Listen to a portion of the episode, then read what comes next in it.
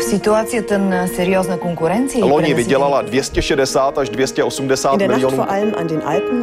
erinevalt kahest varasemast õhtust on tänane möödunud tunduvalt rahulikumalt. Европа одна, европейцев миллионы. A Jobbik azonban bejelentette, hogy egyetlen rendezvényen sem. besökte vdn Michael O'Leary Un tânăr medic român plecat de an bun din țară Разные взгляды на жизнь в программе «Европа лично». Коронавирус во Франции. В стране действует самый жесткий локдаун в Европейском Союзе. Как и почему в Берлине разогнали акцию COVID-отрицателей. Германия готовится к новым ограничениям. Золото под матрасом. Турки скупают драгметаллы из-за пандемии коронавируса. В тюрьму за съемку полицейского новый законопроект во Франции. Число мигрантов на Канарских островах стремительно растет. Это тема сегодняшнего радиожурнала «Европа лично». В студии Юлия Петрик. Здравствуйте. Большинство французов считает, что власти страны поступили правильно, введя жесткие ограничения, но не все меры вызывают одобрение. В стране действует самый жесткий локдаун в Европейском Союзе. На локдаун, французы все равно выходят на улицу на демонстрации. Школы на этот раз, в отличие от весны, открыты, но учителя не чувствуют себя в безопасности.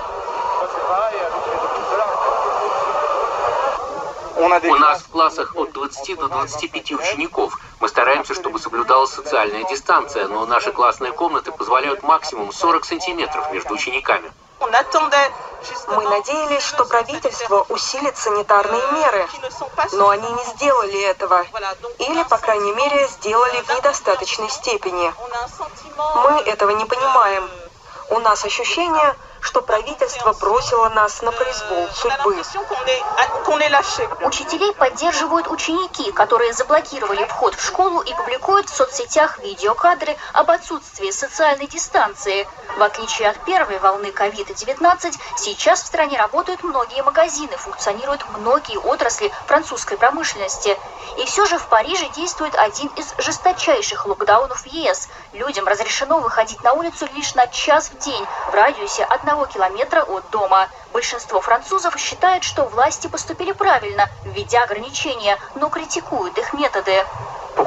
Я не понимаю, почему большим супермаркетам нельзя продавать книги, одежду или игрушки только потому, что маленькие магазины, продающие такие же вещи, закрыты. Правительство не в состоянии нормально все объяснить.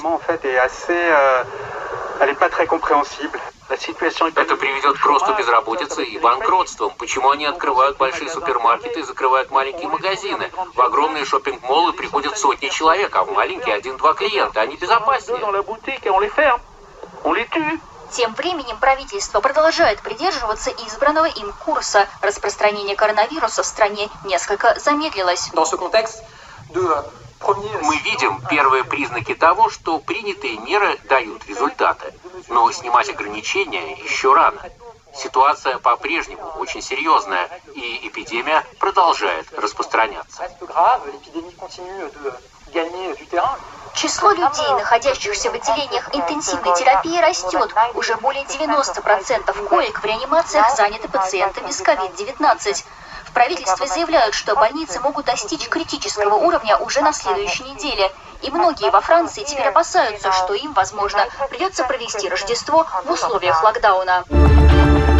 Бундестаг Германии одобрил закон о борьбе с инфекционными заболеваниями. В то же время у здания Рейхстага собрались тысячи людей, выступающих против ужесточения ограничительных мер в связи с пандемией коронавируса. После неоднократных предупреждений полиция, применяя водометы, вытеснила митингующих. После неоднократных предупреждений полиция все-таки применила водометы на улице, которая соединяет Рейхстаг и Бранденбургские ворота. Причем демонстрантов поливали сверху, они пытались сбить с ног струи воды. Одновременно с этим полицейские начали метр за метром выдавливать протестующих от Рейхстага, проводя при этом одиночные задержания. С самого утра Рейхстаг и другие правительственные здания в центре Берлина были оцеплены полицией. Накануне МВД запретило проводить митинги в непосредственной близости от парламента, опасаясь попыток заблокировать здание и помешать работе депутатов. Берлинская полиция привлекла подкрепление из других регионов страны, чтобы избежать повторения ситуации полуторанедельной давности в Лейпциге. Тогда тысячи демонстрантов собрались в центре города, проигнорировав все возможные предписания в рамках борьбы с пандемией. Накануне полиция Берлина анонсировала решительные действия против демонстрантов на тот случай, если они будут нарушать эпидемиологические предписания. На этот раз поводом для возмущения стал новый законопроект о борьбе с инфекционными заболеваниями, который еще только должен быть принят. Депутаты получают сотни, если не тысячи обращений от граждан в соцсетях и на форумах в интернете. Речь идет чуть ли не о начале диктатуры в Германии и принудительных прививках. То, и другое, разумеется, абсолютно не соответствует действительности. В законопроекте нет ни слова о принуждении к вакцинации, а говорится лишь, что возможность сделать прививку от COVID-19 должна быть у всех, независимо от наличия медицинской страховки. Главная проблема сегодняшней ситуации в том, что по немецким законам ограничивать права и свободы граждан имеют право только органы законодательной власти, то есть парламенты. В результате суды по всей стране раз за разом отменяют постановления земельных правительств по борьбе с коронавирусом. Новый закон должен создать правовую базу для дальнейших карантинных мер. Однако первый законопроект юристы раскритиковали за слишком расплывчатые формулировки. Законопроект, в частности, определяет понятие пандемической ситуации национального масштаба, а также уточняет список мер, которые могут быть приняты на региональном и федеральном уровне. А тем временем из-за стабильно высокого числа заражений коронавирусом больше 10-13 тысяч в сутки в Германии могут продлить действие карантинных ограничений, так называемый частичный локдаун, до конца 2020 года. Суть новых ограничительных мер изложили информагентство ДПА, экономический журнал «Бизнес Инсайдер» и газета «Берлинер Моргенпост», редакции которых получили возможность ознакомиться с черновиком документа. Вот его основные тезисы ограничение социальных контактов. Ожидается, что жители Германии призовут избегать любых необязательных контактов и по возможности не покидать свои дома. В свою очередь, работодатели должны постараться дать своим сотрудникам возможность работать из дома. В период с 1 декабря до 17 января встречи возможны будут только между членами не более двух домохозяйств. При этом собираться вместе смогут не более пяти человек. Допустимый формат празднования Рождества еще не определен. Маски и Далее необходимо будет носить в общественном транспорте, закрытых помещениях, при посещении магазинов, а также на свежем воздухе в местах, где нельзя избежать массового скопления людей. Также маски нужно будет носить на работе, если нет возможности соблюдать социальную дистанцию в полтора метра. Выплату государственной помощи предприятиям, пострадавшим от последствий пандемии, также предлагается продлить до 20 декабря. На эти цели было предусмотрено 15 миллиардов евро. По данным Института Коха, на 23 ноября в Германии с начала пандемии было выявлено 932 случая заражений коронавирусом.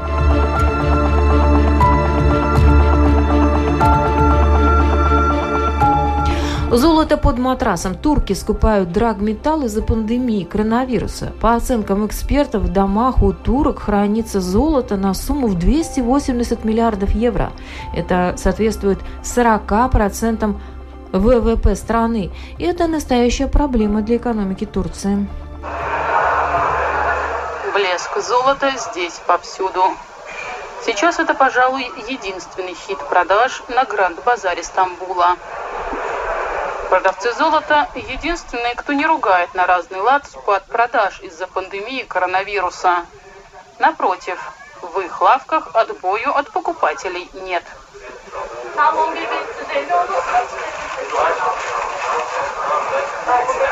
Мустафа работает ювелиром 30 лет, но столько работы, как в последние месяцы, у него не было никогда.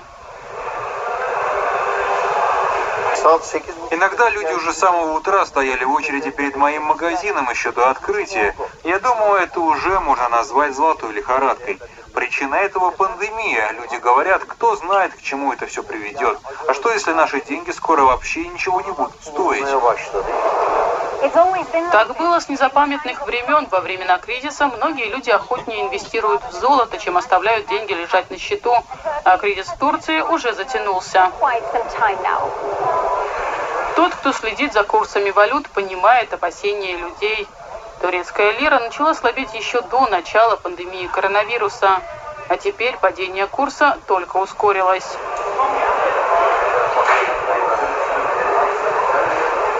Цены на золото с начала года существенно выросли, но люди все равно его покупают. Украшения, слитки, монеты не играют роли. Главное – золото.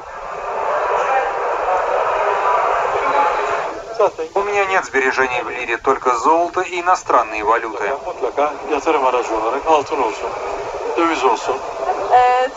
Мы покупаем чистое золото, никаких украшений.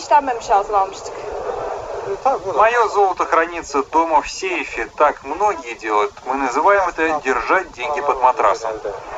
По оценкам экспертов, в домах у турок хранится золото на сумму в 280 миллиардов евро. Это соответствует 40% ВВП страны. И это настоящая проблема для экономики Турции.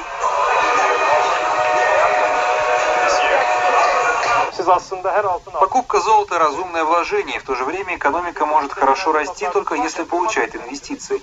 Если большую часть своего состояния вы прячете под матрасом, оно становится недоступным для рынка. И в долгосрочной перспективе это вредит экономике. Но доверие к турецкой экономике пошатнулось из-за постоянной высокой инфляции, слабого курса национальной валюты и непредсказуемости пандемии, конец которой трудно предсказать. Поэтому золотая лихорадка в Турции, видимо, будет продолжаться еще какое-то время. Во Франции готовится принять спорный закон, запрещающий публиковать лица полицейских во время исполнения ими своих обязанностей и с целью причинить им вред. Многие журналисты и правозащитники с законопроектом категорически не согласны и говорят в этой связи о нарушении свобод. Французский документальный фильм «Монополия насилия» – это исследование проявлений неоправданной жестокости сотрудниками французской полиции. Речь в фильме идет в основном о протестах желтых жилетов и обвинениях в адрес полиции в связи с злоупотреблениями полномочиями в пригородах Парижа. Автор картины Давид Дюфрезн предоставленный ему журналистами и на публикации обычных граждан в соцсетях. Однако уже в ближайшее время снять такой фильм во Франции станет невозможно. Дело в том, что в стране собираются принять новый закон, предусматривающий запрет на трансляцию или публикацию кадров с полицейскими во время исполнения ими своих обязанностей. Давид уверен, что закон толкает Францию на скользкую дорожку. Неоправданно жесткие действия полиции имеют место во Франции уже десятилетиями, особенно в пригородах. Сегодня все это хорошо задокументировано, записано на видео, и можно легко разместить такие кадры в соцсетях. Но власти хотят остановить распространение этих материалов, и это уже не демократия c'est empêcher la circulation de ces images. Et là, on n'est plus dans la démocratie. Сейчас спорный закон обсуждается в парламенте страны. Один из его пунктов предусматривает тюремное заключение и денежный штраф в размере 45 тысяч евро для любого, кто будет транслировать или делиться кадрами, на которых можно будет опознать полицейских и, как стоит в документе, цитата, с целью причинить вред стражам порядка.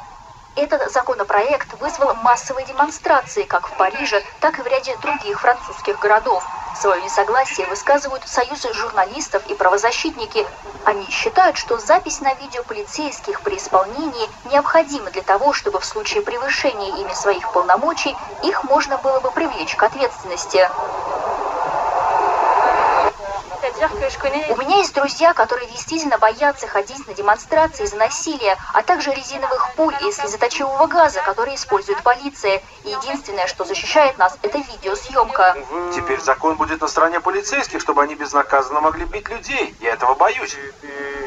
Полиция бьет и калечит журналистов, особенно последние пару лет. И до сегодняшнего дня версии правоохранителей можно было подвергать сомнению только благодаря фото и видеокадрам. Э, Активисты опасаются, что новый закон может оказать крайне негативный эффект на свободу прессы. Они считают, что если лишить журналистов и граждан возможности снимать полицейских на видео, будет гораздо сложнее привлекать к ответственности правоохранителей, склонных к насилию крупнейшей стране профсоюз сотрудников полиции, который настаивал на принятии закона, поддерживает точку зрения властей. Давид Оливье Риверди говорит, что неизбирательная публикация снимков полицейских, особенно в соцсетях, привела к опасным последствиям. Некоторые наши коллеги подверглись преследованиям. Им и их семьям угрожают. В некоторых неблагополучных районах вы можете даже увидеть надписи на стенах с именами полицейских и угрозами, что их дочери или жены будут изнасилованы. Это абсолютно недопустимо. Новый закон должен все это прекратить и защитить наших сотрудников. А, а Недавние теракты, протесты и растущее недовольство побудили французское правительство занять более жесткую позицию в сфере безопасности – Однако многие в стране уверены, новый закон лишь усилит разногласия и недоверие между полицией и обществом. В разгар пандемии Канарские острова превратились в одну из наиболее кризисных зон по нелегальной миграции в Европе. Растущий день ото дня поток мигрантов застал испанские власти врасплох. Дальше путь для журналистов закрыт. Здесь, в лагере в портовом городке Маган, что на острове Гран-Канария, размещено около двух тысяч мигрантов из Африки, в пять раз больше, чем предполагалось изначально. Волонтеры рассказывают о катастрофических условиях, в которых проживают беженцы, но власти стараются скрыть от общественности то, что происходит за оградой лагеря. Хема Сантана – член Совета по делам беженцев Гран-Канарии. Недавно его коллеги были допущены на территорию лагеря и были шокированы тем, что они там увидели. Э, Все они спят на земле, кто-то в палатке, многие просто под открытым небом. Мы говорим об этом с самого первого дня, но мы не предполагали, что на самом деле все настолько драматично. Уже сейчас там находится 2300 человек, и с каждым днем их становится все больше. Только за прошедшие выходные из Африки на Канарские острова прибыли еще 2000 мигрантов. Этот маршрут считается самым опасным, но во время пандемии многие другие пути стали непреодолимыми из-за закрытия границ с странами ЕС. Между тем, испанские власти уже начали размещать новоприбывших в отелях поблизости от лагеря. Правозащитники, в свою очередь, указывают на то, что людям здесь даже не дают шанса на соискание статуса беженца. Эти мигранты из Сенегала боятся, что их уже в скором времени депортируют обратно на родину. Но и здесь, как выясняется, журналистам находиться нельзя. Прямо посреди разговора с мигрантами нас вынуждают уйти с территории лагеря. Мэр Магана, Оналия Буэно, считает, по сути, бездействие испанского правительства настоящим скандалом. Но и Евросоюз бросил остров на произвол судьбы, считает она. Испанское правительство и Европа меня разочаровали. Это позор. В последнее время сюда приезжает множество политиков и представителей разных учреждений. Но у нас так и не появилось ни малейшего представления о стратегии правительства по решению миграционного кризиса на Канарах. Правительство по-прежнему категорически против размещения хотя бы части прибывающих мигрантов на территории материковой Испании. По мнению многих местных жителей, маленький курортный остров постепенно превращается в тюрьму. Вот уже на протяжении месяцев число мигрантов на Канарских островах стремительно растет. И, несмотря на это, похоже, что все задействованные инстанции до сих пор не в состоянии справиться с ситуацией. Много времени попросту упущено. Вместо этого власти острова и Евросоюз по-прежнему пытаются переложить ответственность за это на плечи друг друга. В последнее время испанское правительство, по крайней мере, начало искать дополнительные возможности по размещению мигрантов на острове. Тем не менее, люди, знакомые с ситуацией, предупреждают, эти возможности уже в скором времени будут исчерпаны. И на этом программа «Европа. Личность» сегодня подошла к своему завершению. В передаче были использованы материалы медиахолдинга Deutsche Welle. В студии была Юлия Петрик. Встретимся на будущей неделе с новыми событиями.